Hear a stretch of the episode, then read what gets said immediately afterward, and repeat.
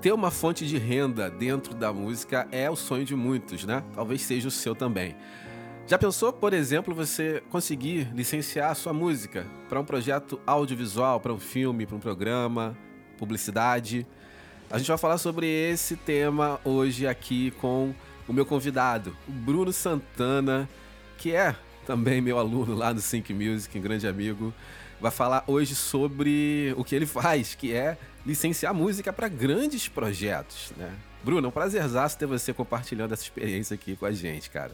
Poxa, o prazer é, é todo meu, Vinícius. Muito obrigado pelo convite. Fico muito honrado em fazer parte do seu podcast de ser seu aluno e poder contribuir com a experiência que eu tenho passado nesses anos e até mesmo contribuir com a experiência que eu adquiri com o seu curso, né? Não, prazer meu, Bruno. E eu já queria falar, antes de entrar no tema em si, queria que você falasse um pouco da tua experiência, né? Você é um cara, a gente estava falando há pouco tempo, antes de começar o podcast, né?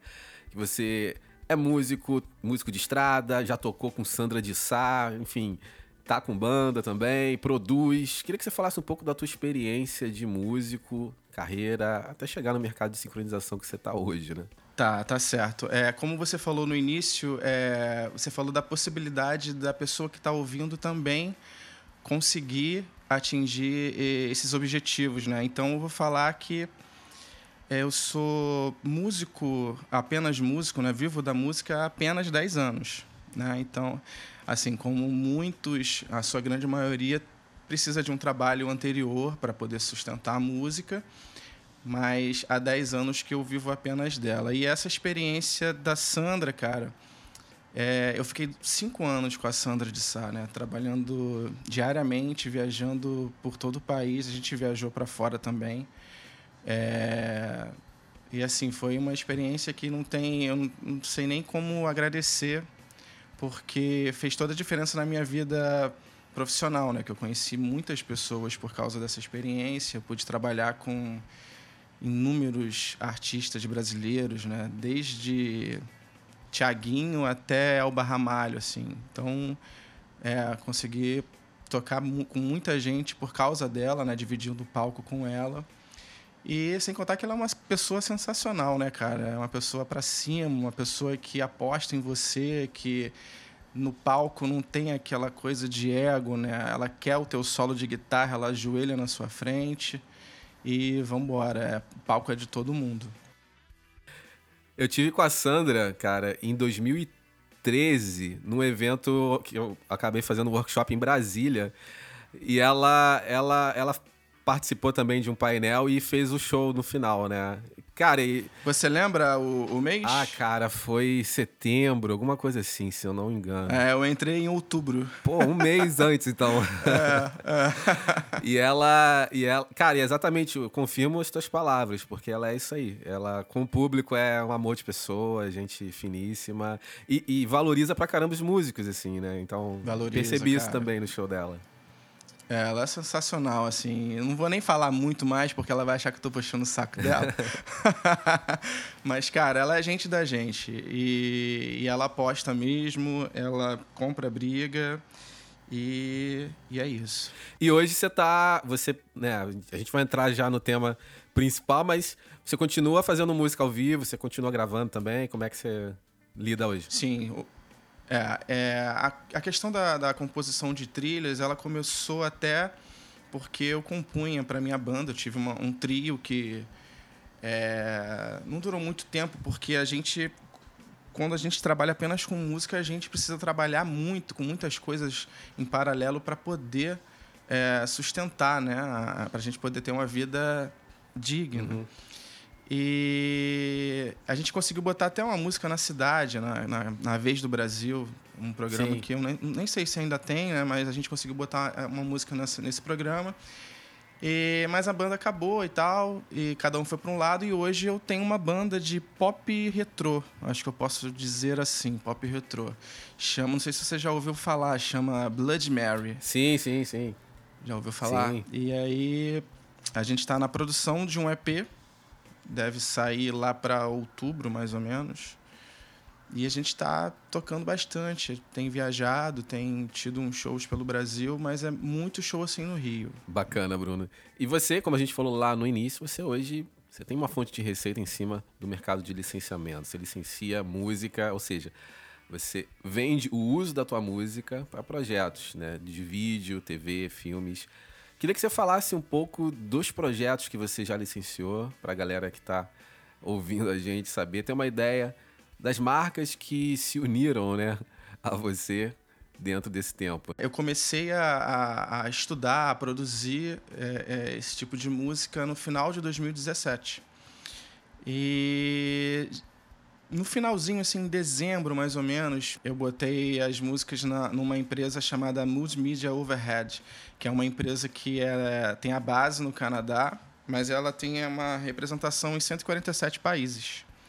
É uma empresa de mídia e eles botam música no elevador, no shopping, no supermercado, em vários lugares. Então esse foi meu primeiro sync, né? Assim por dizer. É, eu tenho três músicas na Discovery ID. É, foi ano passado que elas entraram. E o mais recente foi o Teleton, Teleton de San Antônio. Estados Unidos. É, eu até vi, você chegou a me mostrar o vídeo, né? Foi é, bacana. É, consegui achar o vídeo, né?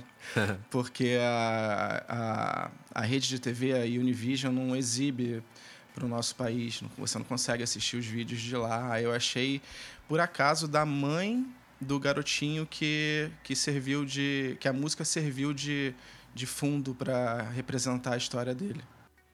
Legal. E, e Bruno, eu te perguntei isso porque a gente está falando de um mercado que, por mais que eu tenha eu fale, eu, né, ostensivamente acabo sempre gravando vídeo e tal, mas é, é um mercado que ainda grande parte dos músicos, dos produtores, é, se não desconhecem, não acreditam muito, né? Então, uh, a gente está falando de uma pessoa, você é um músico independente, você não tem gravadora, você é você por você e, a coisa acontece, né?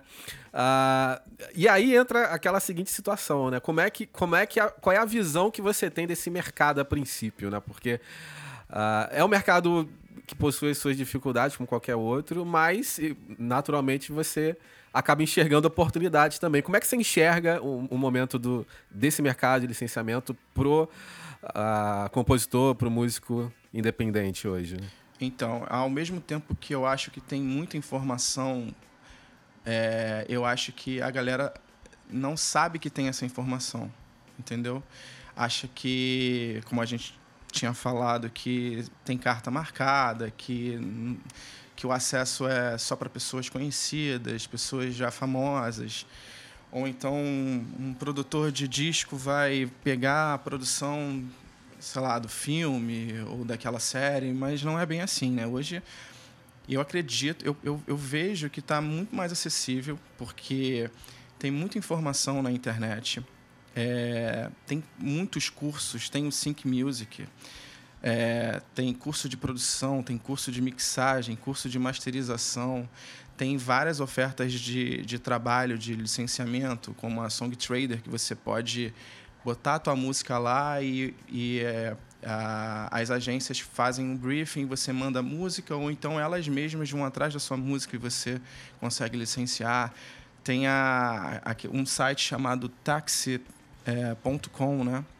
que basicamente é, é um site mediador que recebe os pedidos de música e aí você envia, é um site pago, né? Pago anualmente. E aí você envia a música e a, a agência aceita ou não. Se estiver de acordo com o que eles pediram, você a agência aceita ou não. Então, assim, tem muita coisa que, que é possível fazer sendo músico independente. É, basta querer fazer, né? Basta acreditar e procurar as, as ofertas de trabalho. É, e, e quando a gente fala desse mercado especificamente, é, a, a, gente, a gente tem algumas particularidades que tem muito músico que, naturalmente, por não conhecer, acaba também não sabendo, né? Que é, ah, ah não, eu preciso ter um, é, uma editora, eu preciso e na verdade é até o contrário, né? É. Tipo, ah, eu tenho uma editora e a minha editora vai facilitar a minha sincronização. Acho que quanto, quanto mais alone, quanto mais sozinho for o músico para esse mercado, é melhor no caso. Né? É, porque o fato de você ter uma editora é, falando de, de trabalhos internacionais assim nem é legal, porque as agências entram como editoras. Exato. Então, e é, isso é até um, um, um uma coisa que a gente conversou por fora, antes até de, de, de rolar esse convite para fazer o podcast. Porque assim, eu envio uma música para uma agência e aí eu boto a música, boto um nome lá, sei lá, rap. A, a agência, ela naturalmente vai pegar essa minha música, ela vai fazer toda a, a, o cadastro, o metadata dela, daquela música, com uma música, com um nome que ela, com um título que ela acredita ser mais apropriado para aquela música, ela vai registrar novamente, se eu não tiver já registrado, né? Se eu já tiver registrado, aquela música na, na PR roll deles e vão atribuir um, um novo ISRC. Então, assim, como eles entram como editora, você não, não precisa ter é, é, a editora. Não é nem legal você ter a editora porque você vai ter um retrabalho.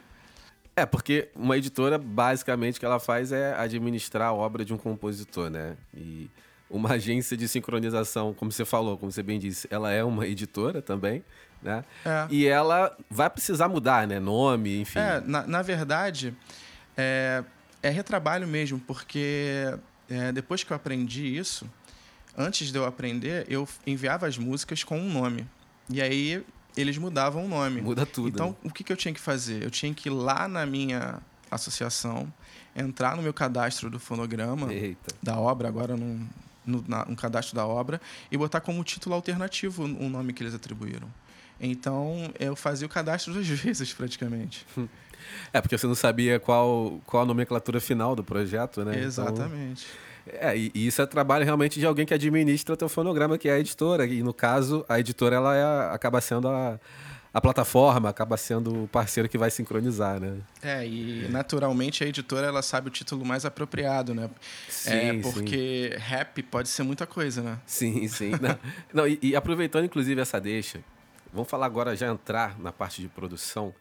Quando você produz, Bruno, é, a produção que, que, que, sai de você, ela já sai focada no projeto, você já tem a demanda e você produz focado, orientado ao projeto que está ali, né, você recebeu, uh, ou não, ou você produz independente da direção e dentro daquilo, do repertório que você construiu, aquilo que você entende que pode ser melhor para projeto A, para projeto B, você envia. Como é que você pensa e executa a produção focada no licenciamento musical, na sincronização, só pra gente ter uma ideia. Tá, eu tenho, eu tenho demandas diferentes, assim, e é até legal você falar sobre isso. Eu tenho uma, uma questão que é: eu preciso criar um álbum de músicas é, que vão servir de fundo para séries investigativas, né? Tipo a Discovery ID. Então eu tenho que criar um álbum. Isso é, foi até um, eu enviei um e-mail para uma agência e aí eles gostaram muito desse tipo, desse gênero que eu faço e me pediram um álbum. Essa agência é a, é, a agência é a Pink Shark Music, é até do cantor do One Republic. E que por sinal ele começou nessa vida fazendo trilha sonora, né? E faz até hoje. E então a, essa demanda é eu preciso criar um álbum eu tô em, em fase de produção um álbum para enviar para eles só de suspense.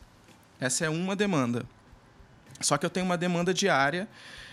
Às 10 horas da manhã chega no meu e-mail um e-mail é, com pedidos de músicas que vão desde é, música erudita até tropical music, tropical house music.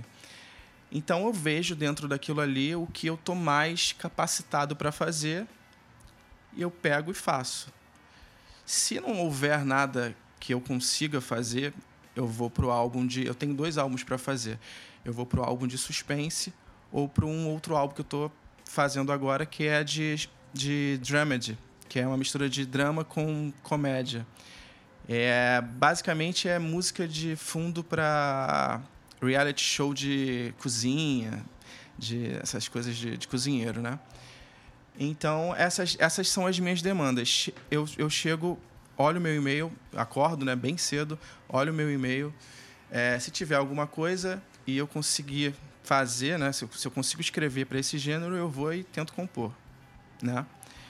É, se não tiver nada, eu vou pro álbum que eu preciso criar. Preciso fazer 10 músicas para enviar para eles. Agora, na tua cabeça, Bruno, é mais vantajoso uh, se especializar num gênero, num estilo, numa necessidade? Ou não? Ou é melhor ser eclético, abraçar o máximo de projetos possível? Eu digo porque, é, pelo que né, a gente está vendo aí, você está começando né, a, a funilar aí as suas produções para parte para esse nicho, né, focado em suspense, terror, enfim. Uh, você recomenda isso também? Escolher um nicho, um segmento, uma necessidade ou, ou não? Ou de repente a minha impressão está errada, é melhor estar tá aberto a tudo, trabalhar com tudo? Como é que você pensa nesse sentido? É, é. Assim, eu já tentei fazer várias coisas e eu já vi que não dá certo. Porque não tem como você ser bom em tudo. É, então eu foquei, eu, como eu, o, entrou, é, entraram essas músicas da Discovery AD e foi um briefing que foi passado, é, foi uma oportunidade que realmente pintou e eu escrevi para aquilo e entrou. Então eu pensei assim, cara, é, eu preciso sentar e ouvir mais desse tipo de música, ver mais, isso é muito importante até, ver TV, né? Ver, é, tipo, como eu escrevo para Discovery ID, é muito importante que eu veja as séries de, de investigação da Discovery para poder escrever coisas em cima daquilo ali, que tenham a ver. É, então, assim, eu indico é, priorizar gêneros que você acha que tem mais capacidade de, de fazer.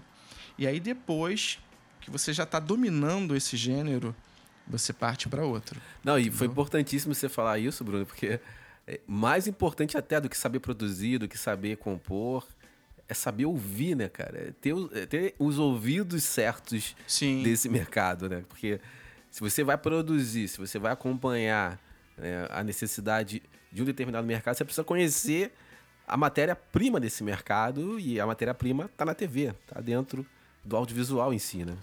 Muito, cara, porque eu acho que uma das maiores dificuldades para nós que somos músicos e que ainda não viramos é, produtores de trilha musical é que a gente às vezes a gente faz a, a música pra gente praticamente né?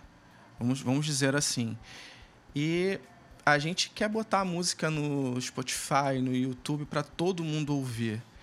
Só que nesse tipo de, de criação para TV você faz a música para ela servir de clima para aquela situação para um, uma situação né? Para uma cena a música ela, ela só vai é, te trazer, na verdade, é, um sentimento naquele momento. Ela não, não é a peça-chave, não, é, não é o principal daquela cena. Então você tem que lidar com isso também. Você tem que criar coisas que não vão brigar com o diálogo, não vão brigar com a cena. Entendeu? Não, e você tocou num ponto que é, é importantíssimo o músico entender também que ele vai precisar vencer uma coisa que é muito difícil para quem é músico, que é o ego, né? Exatamente. Então é aquilo lá, eu fiz uma música orquestral com vários arranjos e tal, linda, com um briefing e tal que foi pedido. E aí chega na hora, ele vai ver como é que vai ser apresentado no filme, tudo diferente, né? Não, é, e às vezes é, tem umas exigênciazinhas, né, que a gente tem que cumprir em alguns lugares, que é tipo, você falou de música orquestral, né? E aí, às vezes, cara, você faz uma música com orquestra, com cordas, com percussão pra caramba, com boom, com os risers. E aí só entra a parte de orquestra. Porque o, o, as agências, né, as livrarias, elas pedem os stems, que são é, como é que eu vou te dizer? São regiões, são, são grupos de instrumentos separados para você ter mais chance de sincronizar aquele tipo de música. Então, numa música orquestral, você provavelmente vai enviar só as cordas, só a percussão, ou então só as cordas em staccato e a percussão, ou só as cordas em legato, é, a música inteira sem, sem os booms, entendeu? E isso aumenta a sua chance de, de de sincronizar. Mas o cara que não está preparado é, para ouvir a tua música daquele jeito, vai acabar ficando chateado, né? Porque não foi aquilo que ele fez. Tá só um pedaço da, da orquestração que ele fez ali, em cinco segundos. Não, é. E, Bruno, a gente falou aqui dessa preparação até psicológica, né? Que vai ser necessário o compositor, o produtor, o artista ter.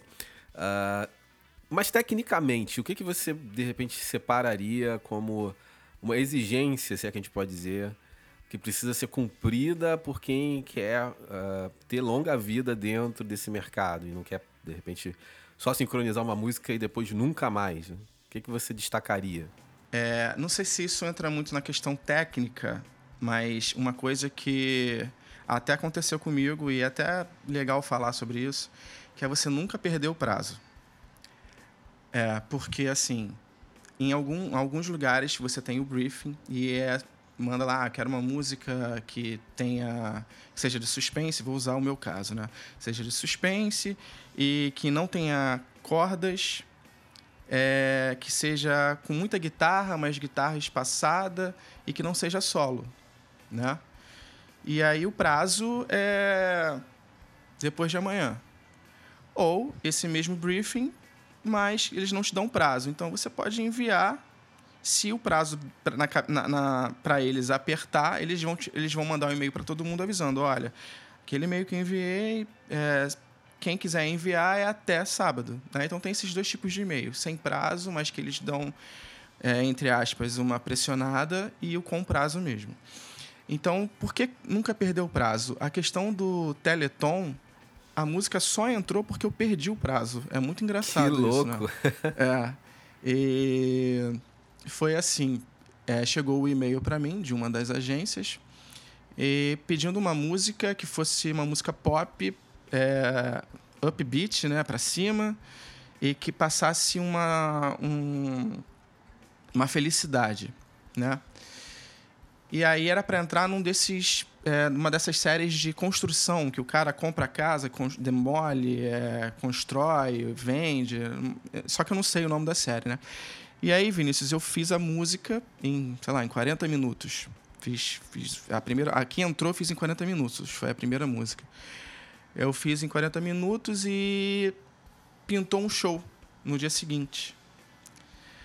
E aí, na madrugada, eu recebi um e-mail dizendo que o prazo tinha, tinha sido alterado e tinha que enviar a música, né, Primeiro que ela tinha que ser aprovada, eu mandei, ela foi aprovada, mudou o, o, o prazo e tinha que enviar a, a, música toda separada, os stems, né, como tinha te falado, já masterizado, até às 8 da manhã dos Estados Unidos, 6 da, é, 10 da manhã daqui. E aí o que, que eu fiz? Eu viajei é, para fazer o show e levei as minhas coisas, né? Placa, computador. E no hotel eu dei uma remixada, masterizei e enviei. O que, que aconteceu? É, nem todos os hotéis têm a internet boa. E aí eu fiz o show, voltei para casa e 10 da manhã não tinha nenhuma acusação de que eles tinham recebido meu e-mail com a música, né? Com as partes da música. Cara, eu fui ver no, na, na caixa de saída ela estava saindo ainda do meu e-mail, ela não tinha sido enviada. Ela ficou na caixa de saída. É, aí eu mandei, tipo, 10 e 1. Aí ele acusou lá o recebimento, me mandou o contrato lá para assinar, dizendo que agora, a partir daquele momento eles eram editores dessa música. E aí eu mandei um e-mail é, em resposta perguntando qual que seria o programa, né? Nem sempre eles falam. Aí a resposta que eu tive foi a seguinte: olha, como você não mandou no prazo, essa, essa música não vai poder entrar para o programa. Tipo, ela foi aprovada para o programa, mas ela não vai entrar porque você mandou fora do prazo. Que loucura, cara. Quer dizer, já deu para perceber que disciplina é essencial para você estar tá nesse mercado. Né? E, e, eu acho que essa, essa tua resposta dá gancho para uma pergunta né? que eu vou te fazer agora, Bruno. Uh, se você pudesse dar algumas dicas para quem quer entrar nesse mercado, dicas uh, essencialmente focadas na produção, é o cara quer se especializar em produzir para o mercado de licenciamento, de sincronização. Que dicas você daria? Dicas, obviamente, que você já está é, praticando, né? Bom, primeiro você ter uma rotina, né? Porque você só vai conseguir é, absorver um determinado gênero, seja ele qual for, se você tiver rotina, se você tiver rotina de sentar para criar e se você tiver a rotina de sentar para ver TV. Mas ver TV ah, prestando atenção no fundo, não precisa prestar atenção no que está acontecendo, mas sabendo o que está acontecendo, né? que é uma cena de correria ou é um encontro romântico. É... Nunca perdeu prazo, como eu já tinha falado. E assim, nesse tipo de música, a gente é, vai perceber que a, a, a, música ela se repete muito, né? Às vezes você pega uma determinada cena, vou falar mais de TV porque é o meu caso, eu ainda não tive nenhum contato com filme. Mas se você pega uma cena de, um, de uma série, você vai ver que a música ela fica se repetindo. Só que ela se repetir não quer dizer que você tenha que fazer uma música que se repita, que todos os, os instrumentos apareçam da mesma forma a cada quatro compassos, entendeu? Quatro tempos, desculpa. Então, assim, é uma coisa que deve se evitar é fazer música que soe muito repetitiva ou chata.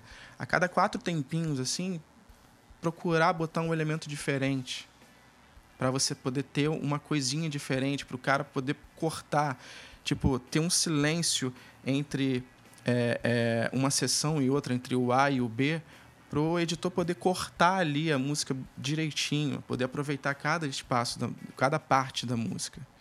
Uma outra coisa importantíssima também que tem em, em produção de, de álbum e que em produção de música para TV não tem é fade out.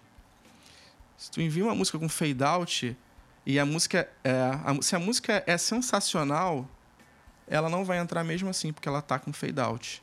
Não me pergunte por quê, mas não sei, porque é o fim da música, né? É, porque na verdade o, o fade out eu até interpreto da seguinte maneira: quem pode dar o fade out é o é o music é o music supervisor, é, é. entendeu? É o supervisor é. musical.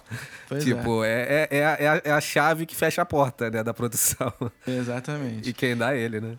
É, na minha. Na, na, depois você dá uma olhada lá na, no vídeo do Teleton, tem uma parte. Se quiser, até te, te mando a original da música. Tem uma parte que o cara, o editor corta, né? Porque a música é menor, eu acho que são 55 segundos de música.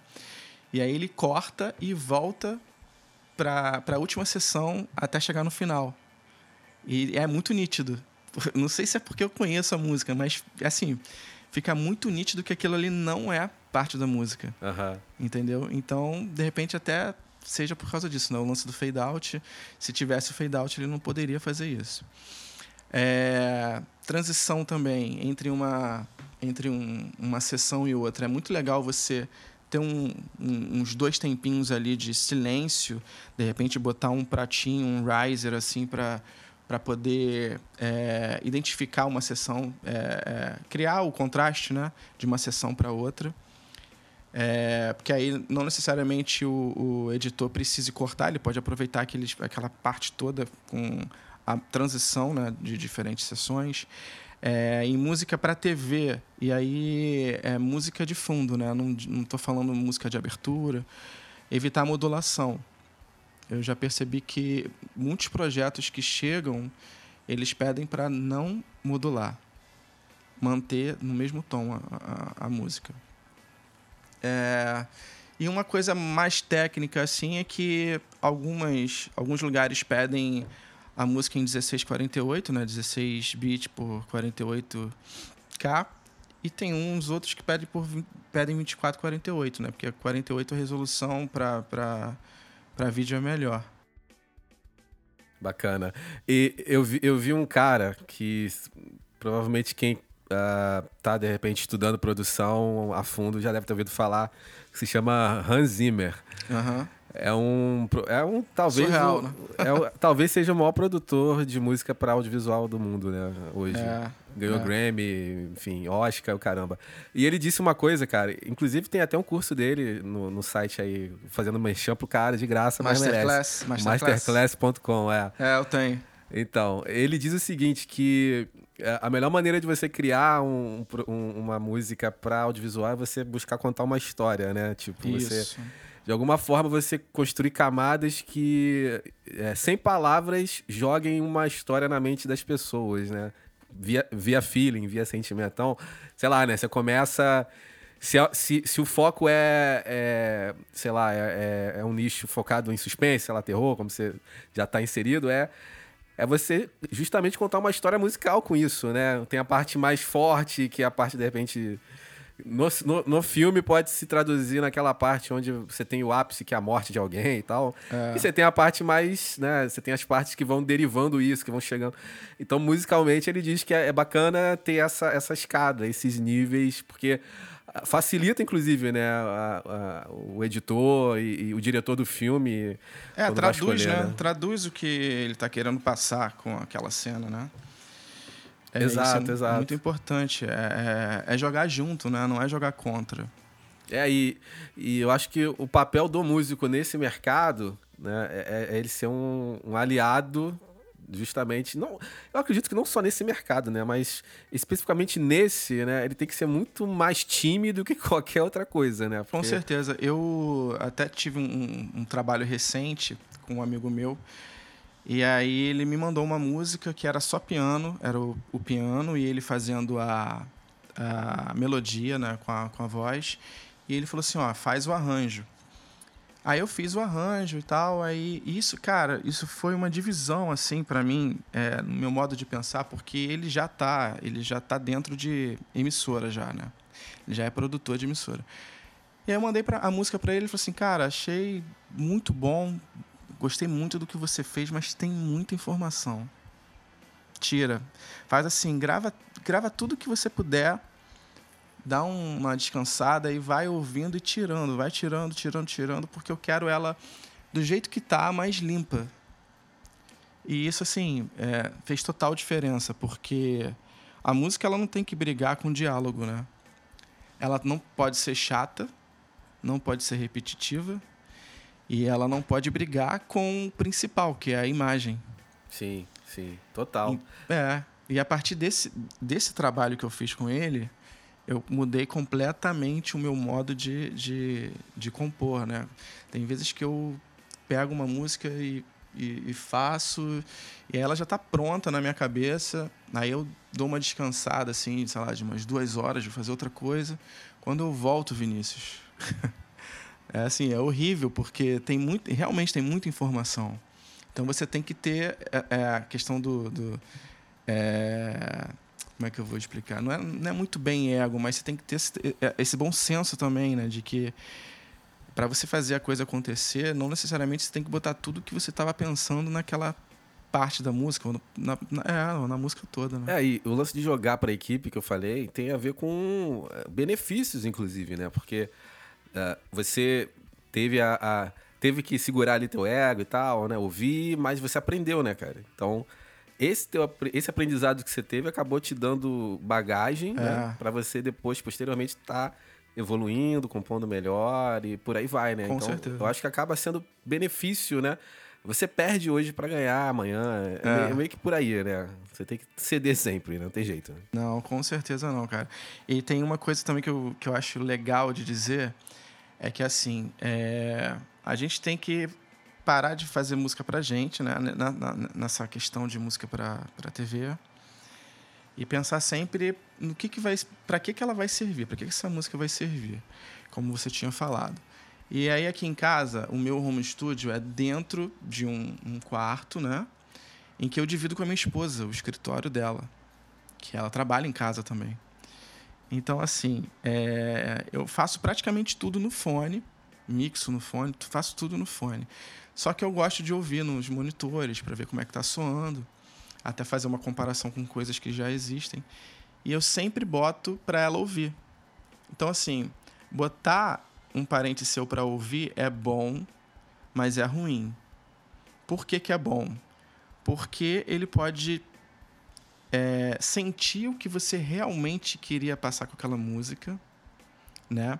E ruim, porque às vezes é, não te dá o, o feedback que, que era para dar. vou te dar um exemplo. Fica meio confuso o que eu tô dizendo.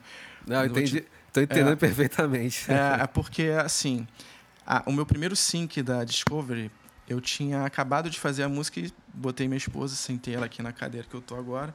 Falei, ah, ouve aí. E aí era, era. O briefing era música de suspense focada em guitarra, né? Aí eu botei ela pra ouvir, ela, olha, é, tô morrendo de medo aqui, tô assustado e tal, mas não gostei daquela guitarra. É uma guitarra que eu dou um bend, mas que fica bem lá no fundinho, né? Não gostei dessa guitarra porque tá muito aguda. É, não manda assim não. Aí eu, tá bom. Aí mutei a guitarra, aí agora ouve. Ah, assim tá melhor. O que, que você acha que eu fiz?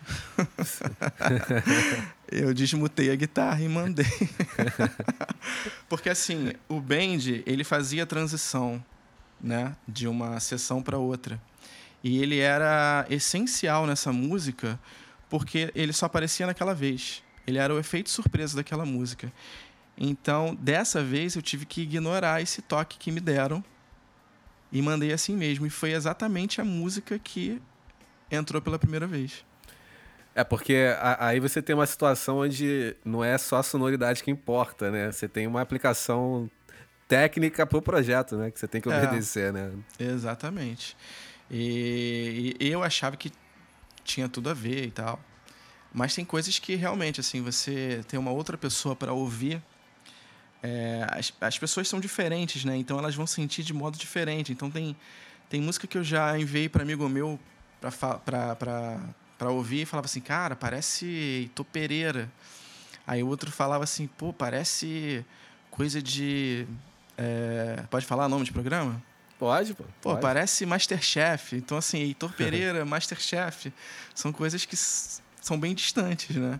Sim, não, total. É, percepção é uma coisa que não tem como é. você padronizar, né, cara? Cada é. um vai ter uma. E, e eu, eu acho legal a gente falar sobre isso porque é, você já tem o perfil de, uh, de se voltar 100% para o mercado, né, de, de produzir e tal, especificamente com olho nas oportunidades de sincronização. Uh, mas é, você pode começar, né, despretensiosamente com uh, o som que você já tem, por exemplo. O cara tem uma banda, né, e, e sei lá, ele, ele entende que uh, o EP que ele gravou, o álbum que ele gravou, né, sonoramente pode compor o line-up de um, de um projeto de sincronização, né. É, aí é o cara ter também a visão de, de submeter isso, de... De, lugar de certo, né? É, de entender o mercado, né, cara? Quando você sincronizou a primeira música, foi para foi pro Canadá, né? Foi para aquelas foi, aquele, foi. aquele projeto de da, daquela loja do Canadá. É, essas canções elas já estavam prontas, né? Ou você produziu especificamente pro, pro projeto? Não, então, nessa época eu não tinha noção nenhuma de nada, assim, do que, que eu queria fazer, é, de um gênero, né, para focar e não tinha noção do mercado, de como que era o envio, de como que recebia, não tinha noção de nada mesmo, assim. É, então eu fazia as músicas. É, geralmente a gente começa com aquelas músicas que tem ukulele, é, né, o, o glockenspiel, essas coisinhas assim, né, de percussão que, que, que tem afinação e tal. Então eu estava fazendo essas músicas é, por fazer. Aparecia uma oportunidade e enviava. Algumas não entravam por, porque tecnicamente não estavam bem mixadas, ou então porque soavam chatas, repetitivas, né? Porque era muito início. E outras entraram, que foi o caso da, da Mood, né? Mas foi muito assim, foi muito sem foco. Eu fui fazendo e como eles, eles não tinham um gênero em específico, eu podia mandar qualquer coisa que é, poderia ser aceito ou não. Ah, e eu acho que isso é importante ser dito, né? O, o músico, compositor, produtor que entra e quer entrar nesse mercado, ele não precisa conhecer todas as nuances, né? Ah, eu preciso entender como é que funciona o nicho tal, o nicho Y. Ele precisa sincronizar e ter material e já colocar é, pau na máquina, como se diz aí, né? Começar a submeter sua música, começar a buscar esses projetos, né? O primeiro passo é esse, né? Por isso que é legal você focar num, num gênero que você acha que você compõe bem e você fica bom nisso e só depois disso, porque aí conseguindo syncs, você vai alimentando né, é, é, o teu portfólio, vai alimentando a tua carteira, né?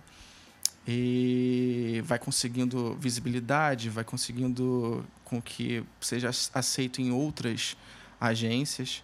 E aí, depois disso, disso tudo acontecer, você passa para outros gêneros. E Bruno, você acha que existem mais demandas para determinados segmentos do que outros? Por exemplo, você está começando a entrar dentro desse segmento orientado aí ao suspense, ao terror. Você acha que existem demandas para determinados segmentos ou não? Como é que você vê as necessidades frente às solicitações que os projetos mandam para música? Olha, eu tenho, eu botei uma música agora na, nem tinha falado, né, na BMG. E é suspense. É um suspense meio Stranger Things. E o que eu percebo é que existe, existe sim um campo bem amplo para esse tipo de, de, de, música, porque existe um canal só para isso. Né? Tem a Discovery ID, é o dia inteiro passando esse tipo de música. Né? Então não tem como você é, fazer uma música legal, não fazer uma música legal, mandar para lá e, e e ela não tem uma oportunidade de, de, de, de sync. Mas eu acho que não é o, o, o gênero que é mais, é, é, é mais sincronizado. acho que o, os gêneros mais sincronizados são músicas corporativas, né? Que é música pop, basicamente, né? Não tem jeito. É, às vezes um programa, sei lá, Kardashian, usa essa, essas musiquinhas que eu te falei, é, Dramedy Music, né, que é mistura de drama com comédia, porque tem aquelas situações embara é, embaraçosas delas, né, da, da, família, mas também entra um pop lá, um trap, entra um hip hop, e isso sincroniza muito. É, e, e eu, eu acho que publicidade e... entra também, né, nesse, nesse bolo, né? Muito, é. Muito. E uma coisa que eu também estou percebendo, e daqui a um tempo eu vou começar, eu já, eu já meio que faço, mas não sinto que está na hora porque não soa bem ainda para mim, que são essas canções mais orquestrais, mais para é, eventos tipo futebol, futebol americano, basquete, sabe? Uma coisa mais épica, assim, né? Tipo. É, é isso, cara, é, eu vejo, eu sigo um, uns, uns compositores de fora, eles fazem muito isso e sincronizam muito, assim. É, é, tem um, agora eu não vou saber te dizer quem é o compositor, ele nem é conhecido, assim, mas ele fez uma música só. A música sincronizou 257 vezes. A mesma música. Então, e ainda tem isso, né? Às vezes você faz uma música que fica oito anos na, lá na, na agência, não acontece nada, aí depois desses oito anos a música de repente entra num programa. Às vezes você faz uma música que em dois dias ela já entra e não para de entrar nos lugares, né? Ela vale por um catálogo de 20, né? Às vezes. É, é, é às vezes uma musiquinha já faz total diferença. E Bruno, para fechar esse podcast, uh, muita gente se pergunta e me pergunta, eu canso de responder, mas eu acho que com essa edição, com você falando, a gente vai conseguir trazer uma, uma resposta mais uníssona sobre gênero, né? Ah, mas eu faço gênero A, o gênero B, esse mercado não vai me aceitar porque eu só vejo esse estilo, esse outro. Cara, você vê isso, você, você encontra dentro das oportunidades que você recebe restrição a gênero ou uh, na tua cabeça e frente ao que você vê as necessidades são bastante amplas e abraçam gêneros dos mais distintos possíveis. Como é que você vê essa, essa opção por gêneros musicais dentro do licenciamento musical também hoje? Cara, é, eu participo desse site do Táxi, né? É, na própria Pink Shark e na, na Scorekeepers, que é a, onde eu coloquei o Teleton, é, existem pedidos muito amplos, assim, muito. Desde Barry, músicas cover Barry White até é, músicas de Natal com, com outra pegada, sabe? Com cúmbia, com samba. É, é, pois é. é então, assim, é, é muito difícil te dizer é, o que se pede muito. Né? Te perguntei isso, eu até sabia que você ia responder isso, porque Essa é, talvez seja a pergunta que eu mais recebo, né? Ah, mas eu faço esse estilo musical. Ah, mas eu faço aquilo. Ah, mas eu faço aquilo outro, né? Uh, é óbvio que quem quer ser um cara que vive desse mercado tem que ah, aprender a produzir e, e quer variar, né? Tem que aprender a produzir várias, várias situações. Mas não existe isso, né? Ah, é só rock. Ah, é só reggae. Né? É bem aberto. Né? É, é tem, tem lugares que, que eu já até tentei entrar assim, meio que forçando a barra, mas que não dá, porque eles só aceitam um determinado gênero, né? Tipo, só rock orquestral, sabe? Eles são especializados nesse tipo de música, eles trabalham com programas só desse tipo de música.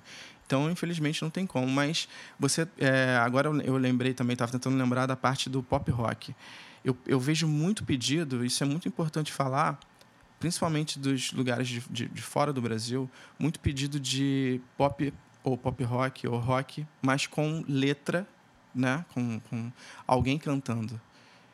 E isso é, isso é uma coisa que eu poderia fazer, mas que eu não tenho como fazer porque eu não escrevo em inglês, não tem alguém para cantar em inglês. Então, para a galera que está ouvindo, que às vezes tem uma banda é, que não necessariamente cante em português, é legal tentar enviar essas músicas para esses lugares, né? Porque tem muito pedido assim. Não, e você tocou num ponto que eu já ia me esquecer, inclusive, né? Ah, é só o instrumental que sincroniza, né? É. Não, né? Não, não. Não, não. Eu só vou no instrumental porque é o que eu consigo fazer daqui. Mas, cara, tem e oportunidades assim absurdas e inimagináveis. Tipo, vamos falar de, de, de cifras, né? Às vezes chega pedido de, sei lá, música pop, na pegada meio Jonas Brothers, 40 mil dólares. Sacou? De. de, de... Só para você. É, só para você licenciar, fora o que vem depois, né?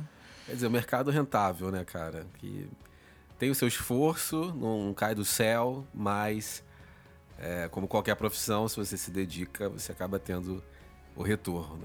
Pô, Bruno, foi um prazer, cara. E eu achei, eu achei interessantíssimo te trazer, porque a, a gente está trazendo um músico independente, talvez parecido com você aí que está me ouvindo em casa, entendeu? O Bruno tem o home studio dele em casa, uh, não tem gravadora, não tem, enfim, uh, empresário, corre atrás sozinho e tem alcançado resultados, está tendo receita, está vendo o seu nome aliado a grandes marcas, musicalmente falando, por causa do mercado de sincronização. Isso é possível, né? Então é legal trazer esse teu ponto de vista, Bruno, e as tuas experiências também, para alimentar esse público que se sente muito carente, né? De, não só de informação, mas também de pessoas que, de repente, falem o mesmo idioma, a mesma língua, né? Se identifiquem. Né? Então, foi um prazerzaço, Bruno. Vou deixar aqui embaixo do podcast, se você está no YouTube, eu vou deixar embaixo do vídeo link para você ouvir o portfólio do Bruno lá no SoundCloud. E se você estiver ouvindo no iTunes ou em outro canal de podcast, na descrição do podcast você vai poder ver a URL, o endereço. Bruno, prazerzaço, cara, ter você comigo mais uma vez aqui. Pela primeira vez no podcast, mais uma vez aqui nessa jornada. Obrigadaço, cara. Poxa, obrigado, Vinícius. Obrigado mesmo, de coração. É, sempre que você precisar, eu sei que sempre que eu, eu sempre que eu precisei de você, você estava ali para me, me, me orientar. Eu sei que sempre que eu precisar, eu vou poder contar contigo e eu quero que você espere o mesmo de mim. Muito obrigado mesmo. Não, com certeza, isso aí é certo. Gente, a gente fica por aqui então. Até a próxima edição do podcast do Palco Digital. Um abraço, tchau, tchau.